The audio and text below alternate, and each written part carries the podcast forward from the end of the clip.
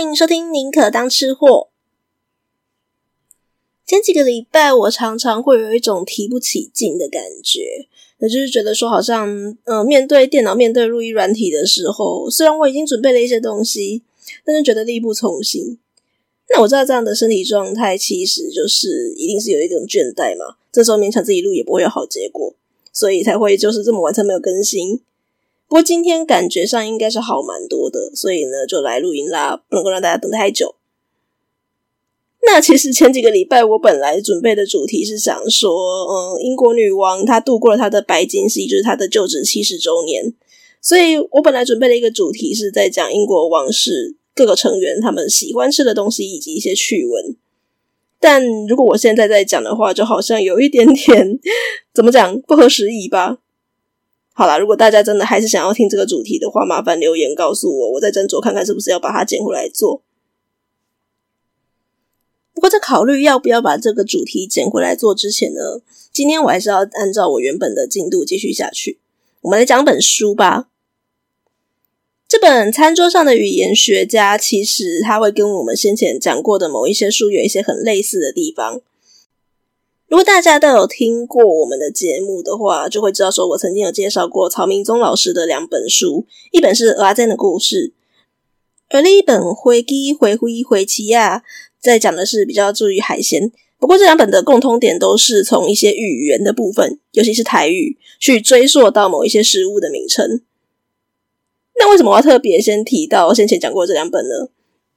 那当然是因为这本《餐桌上的语言学家》它也是学者写出来的书。那大家不要担心，我今天会拿来跟各位做介绍的话呢，就表示是我这种普罗大众也可以看得下去的，所以大家不要担心它会太过艰涩。那书的作者 Daniel Yurevsky 呢，他是史丹佛大学的教授，他的专长就是语言学以及计算机科学。那也就是因为他不是完全的从语言学的部分来做研究的关系，所以读这本书的时候会觉得很有意思的一点是 Yurevsky。好了，其实他本来他有自己的一个中文名称，叫做任绍棠，他自己取的中文名字。那这位任先生呢、他在替史丹佛大学的学生们上课的时候，包括他后来自己出了这本书，他的研究方法除了从我们一般很熟悉的呃人文的方式啊去做语言的探讨，然后去追溯历史的话呢，有一个很有趣的研究方式是，他本身有计算机科学的能力嘛，所以他会去对比网络上的各个资料，然后去做分析比对。那这样的好处是什么？好处就是可以看到我们这种文组生看不到的地方啊。就拿这本书的第一个章节来讲好了。第一个章节是在探讨关于菜单的中高低价位，他们的菜单大概有什么样的区别。听我这样子讲，可能大家不会有什么太多的概念啦。所以我特地去网络上找了两个不同价位的餐厅，然后我大概跟大家讲一下他们的菜单上有哪些菜色，各位可以稍微思考一下，这会是属于一个什么样价位的菜单。好，第一份菜单它会这样子写的。它的沙拉是由充满香气、配色丰富且美味的沙拉，包含了酥脆的培根丁、莴苣、番茄、青红椒以及大蒜面包丁，并且佐以 blue cheese 酱。而它的主菜是私房肉饼三明治。这份三明治呢，它的形容是香气十足、多汁且美味，现烤供应，并且附属了巴独家的 barbecue 番茄酱。这是一份叙述的比较长一点点的菜单，然后它里面的特色就是会用一些美味啊、呃丰富啊、香气等等的字眼来形容。那第二份菜单，我也同样也是把它的那个沙拉跟主菜的部分挑出来讲就好。它对沙拉的叙述是这个样子的：精选季节时蔬，澎湖红柑，盐昆布。而主菜的部分是这个样子的：竹地鸡、茄子、牛舌。好，没错，刚刚这两个菜色，它都只有写出它的食材而已，然后是比较简单的叙述。我请各位先思考个大概三秒钟，猜看它大概都是哪个价位的菜单哦。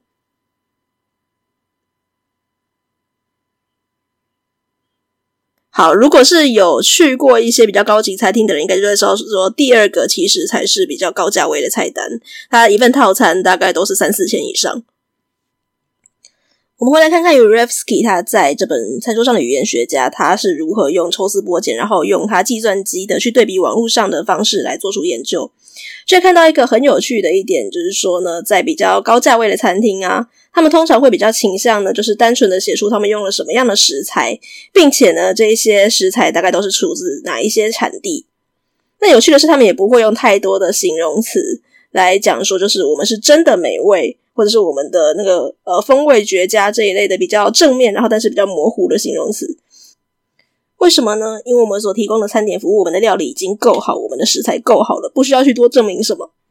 那就算我真的有必要在菜单当中呢，去帮助一些比较难想象的顾客去想象我这道菜的口感跟味道好了，呃，我们还是会用比较正面的词汇，但是不会用比较不精确、比较笼统的词，所以呢就不会出现这种什么美味、风味绝佳等等的词。相反的，他会去比较精准的形容，例如说，他可能就会直接写说我这道菜的口感是比较酥脆的，或是是比较浓郁的。或者是它是带有一点奶香等等的，而如果一家餐厅它的价位就是比较是中间水平，那，没有到真的低价位，就用还不错的食材，然后但是不是说真的非常高档，它在菜单上面的叙述就会倾向用比较多是什么？我们是真材实料，好比如果你点了一个加州卷吧，那他就会特别说呢，我们是用真正的洛梨跟蟹肉，也在暗示你说我们不是用那种普通的洛梨酱啊跟那个蟹肉棒做出来的。那有可能会在甜点的时候就说我们是用真材实料的真正的枫糖浆，来暗示你说我们不是用那种便宜或随随便便的玉米糖浆。总之，这种比较中价位的餐厅啊，它会在菜单上面呢去试图说服你说呢，你花的这些钱没有让你花大钱，但是呢，你花的这个价位，我们是绝对可以端出对得起你的东西。这些高价位、中价位的餐厅啊，他们在菜单上面都已经各自用各自的价位的方式去叙述，让你觉得说来这家餐厅花这样的价格是值得的。那一些比较低价位的餐厅，他们要怎么样让人家觉得物超所值呢 Urevsky 当然不会直接在书里面攻击人家用什么样的手法啦，但是他会很委婉的讲说呢，如果你到一家餐厅去呀、你可以仔细的观察，他如果可以提出很多很多种的菜色，并且呢有很多种的客制化服务，就是说，呃，假设我的牛排，我想要什么酱，我什么样的熟度都可以随便我来填的话呢，它通常就会是一个比较低价位的餐厅了。那因为我的料本身就已经没有像人家的成本那么高了嘛，那我至少在服务的部分可以提供客人比较开心的感觉。所以，如果是有心想要学会一些行销美感，或者是你单纯的想要到以后去看菜单的时候呢，大概知道说这家餐厅它的用料是什么样的程度的话，就可以从这边来学习。除了用这种很理性、很直接、客观的数据比对的方式以外呢，当然这本书还是可以用比较感性的方式、比较人文的研究方式去来读这本书。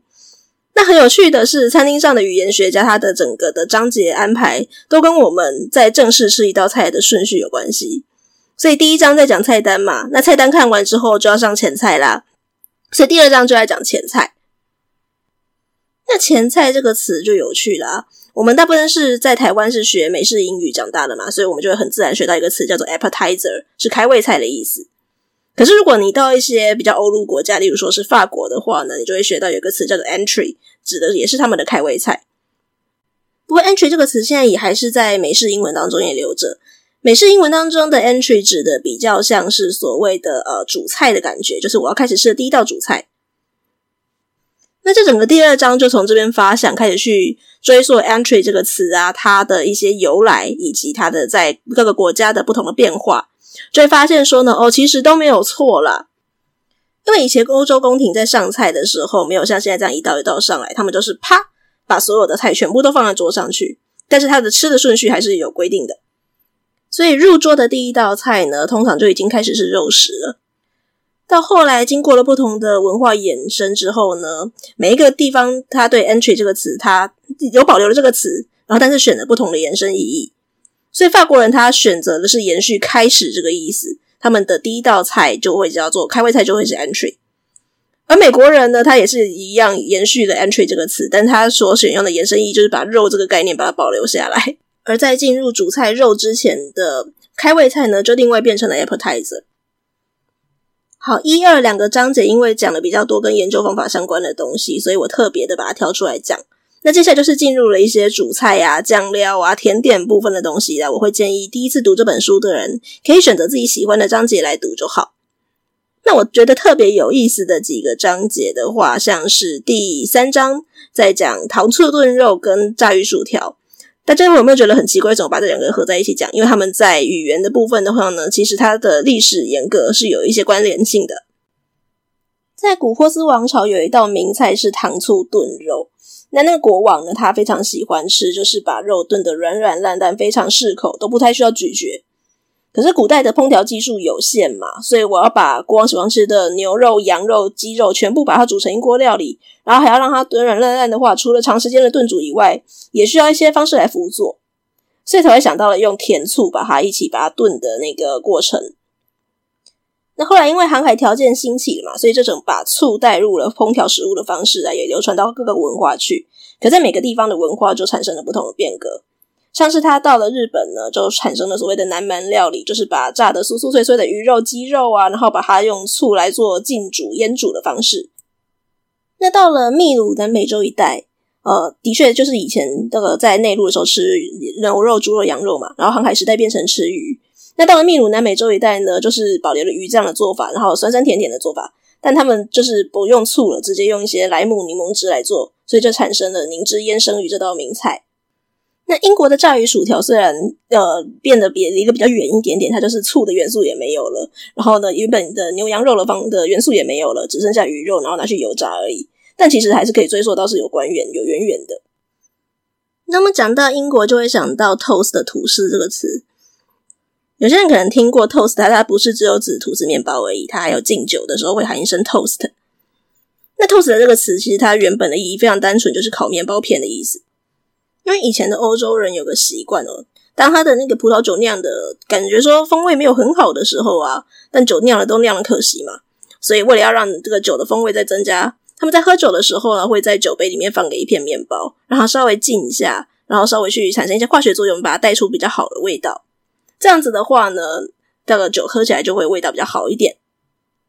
那在餐桌上一定会有一些敬酒时刻嘛。当你遇到一些就是比较德高望重的长辈啊，你真的很佩服的人，或者是说宴会上有一些呃，你必须要尊敬她的女性，可能大美女啊，可能是一些呃妈妈啊，或是女王这种身份很尊贵的女性，那你常常会对她敬酒。这个时候呢，就会有一些人就是对她说 toast。那意思就是说呢，哎呀，你让整个宴会更生色了啊！你让我们的生活变得更多彩多姿，就像这片吐司、这片 toast、这片面包，把这个酒变得更有风味了一样。所以 toast 就这样子变成了一个敬酒词。其实在这本书里面还是有很多很有趣的部分，大家等待大家去挖掘。例如说著名的甜点马卡龙，马卡龙。然后呢，大家可能会想到，在意大利有一种通心粉，它的名字就叫做马卡罗尼。念起来很像，是因为他们的确在一开始的历史版本是有呃有一些渊源存在的，甚至 macaroni 这个词还可以去衍生变成一些呃贵公子之类的，这个在书里面其实都有解释到，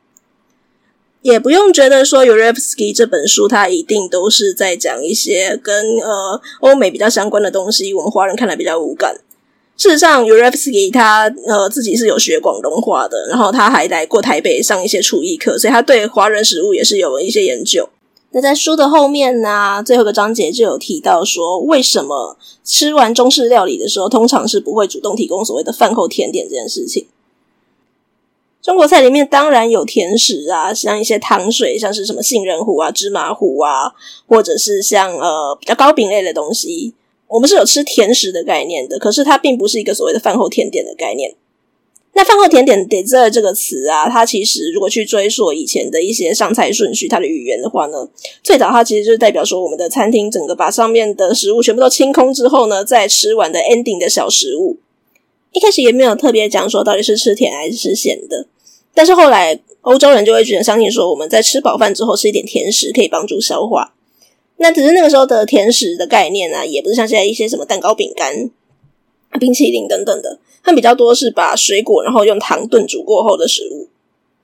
反而饭后吃蛋糕比较像是从美国开始流行起来的。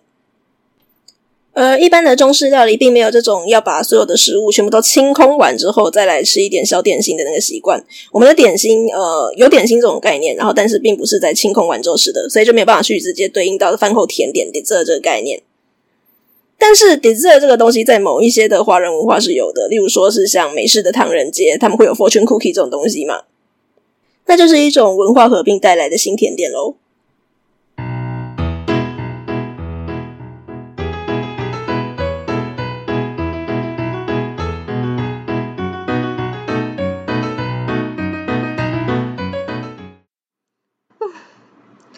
吃完饭之后，精神好多了，继续来录下半场。在《餐桌上的语言学家》这本书里面，有一个章节在讲到冰淇淋的起源。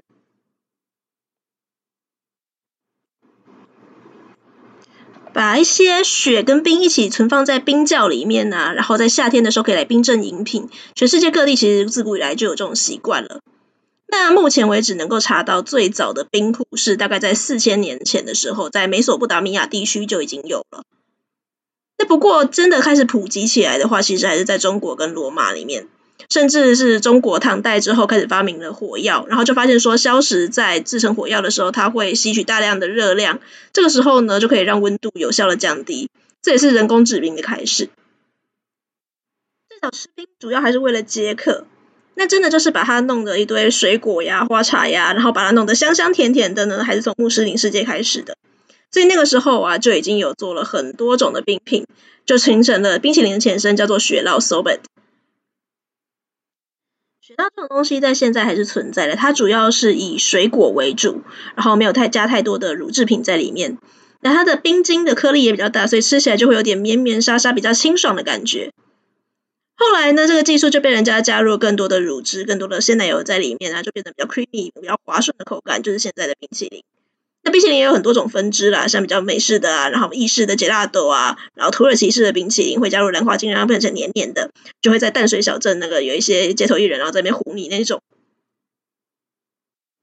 现在是夏天了，所以今天的美食 bonus 呢，我就想要来讲讲非常适合夏天吃的一些冰品甜品。我自己很喜欢吃的一种冰品是来自日本乐天的一个叫做爽冰的东西，它的口感就很介于那个雪酪跟冰淇淋之间，它有 creamy 的口感，然后但它的冰晶颗粒也比较大，所以吃起来也是比较爽口的。不过今天想了想，我不想要介绍这么无聊的东西，所以来介绍一个有点有趣的食物好了。严格说起来，它不算冰淇淋，但它的口感非常接近冰淇淋。在台湾要见到的几率比较少，但是还是有机会。如果各位到一些比较意式的餐厅，然后去吃一些意大利料理之后呢，在饭后甜点，呃，当然会有一些提拉米苏啊、冰淇淋啊、蛋糕等等。可是极少数的餐厅会提供有一种叫做被翻译成杏仁双派的东西。这个杏仁也就是我之前有说过的，它并不是真正的那个杏仁，它是属于那种扁桃仁，所以它是不会有那种杏仁茶的味道的那种杏仁。那这个杏仁双派虽然被翻译成派。其实它比较有趣的是，我觉得它比较介于冰淇淋的跟慕斯之间的口感，主要是把那个蛋白啊，然后跟鲜奶油，然后把它打发之后呢，再把烤得焦焦脆脆的，然后呢有具有焦糖香味的杏仁粒啊，把它混合在一起，然后拿去冷冻，所以它吃起来的时候就会既有那种很乳霜的 creamy 的感觉，然后呢也会有那种脆脆的杏仁口感，我自己还蛮喜欢的啦。说，它的做法也不会说太难，所以真的就是稍微对烘焙有一点点基础的人，呃，至少你知道怎么打发鲜奶油，怎么打发蛋白，然后你会翻拌这个手法的话，基本上应该都做得出来。但它在台湾真的比较少见一点点，所以我会建议大家在餐厅看到的话，就可以去尝试看看，或者是你上网 Google 食谱，其实不难找，那你可以试试着做看。今天的节目就先讲到这边喽。这段时间宁可当吃货，好像快要来到五十集了耶！没有想到我就这样子默默了做了一年多。五十集来做点比较有趣的东西好了，不晓得各位有没有什么想要建议我做的主题，或者是想要跟我聊天的呢？欢迎在我们的 Apple Podcast 下面留言，然后分享给你的朋友们听，评分订阅。再来的话呢，就是宁可当吃货，一直都有脸书跟 IG。所以，如果你真的真的很害羞，不想让你的留言被大家看到的话呢，也可以来脸书或 IG 找我玩，私信我，有什么样的问题我都会看的哦。那我们下次见，拜拜。